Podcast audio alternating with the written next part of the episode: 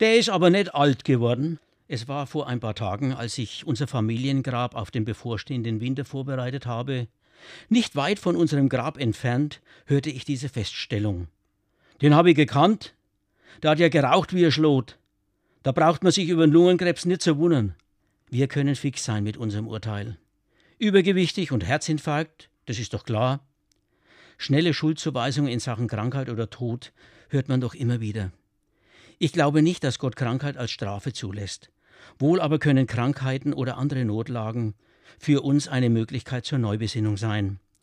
Lassen wir uns, wenn wir übermorgen die Gräber unserer Angehörigen besuchen, auch an unsere menschliche Vergänglichkeit erinnern und daran, dass wir nur Gäste sind auf dieser Erde, denen das Leben geschenkt wurde.